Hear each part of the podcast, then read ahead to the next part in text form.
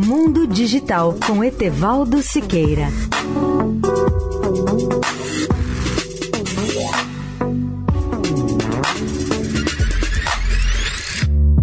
Olá, amigos da Eldorado. Vocês sabiam que a Terra e a Lua estão se afastando lentamente a uma velocidade semelhante àquela que nossas unhas crescem, ou seja, 3,8 centímetros por ano?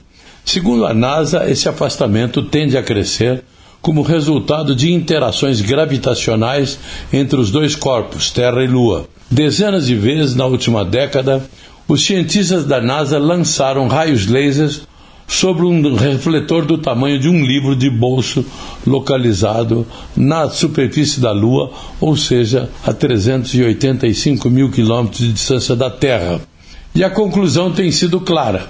Os raios laser refletidos entre a Terra e a Lua poderão ser muito mais úteis ao desenvolvimento da ciência.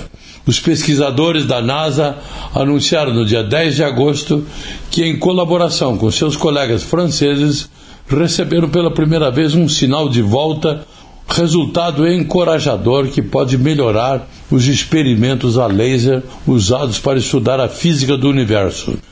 O poder de reflexão dos painéis deixados na superfície da Lua há cerca de 50 anos ainda enfrenta problemas. O maior deles é que os refletores mais antigos retornam um sinal muito fraco, o que os torna difíceis para a utilização pela ciência.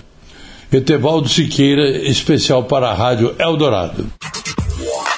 Mundo Digital com Etevaldo Siqueira.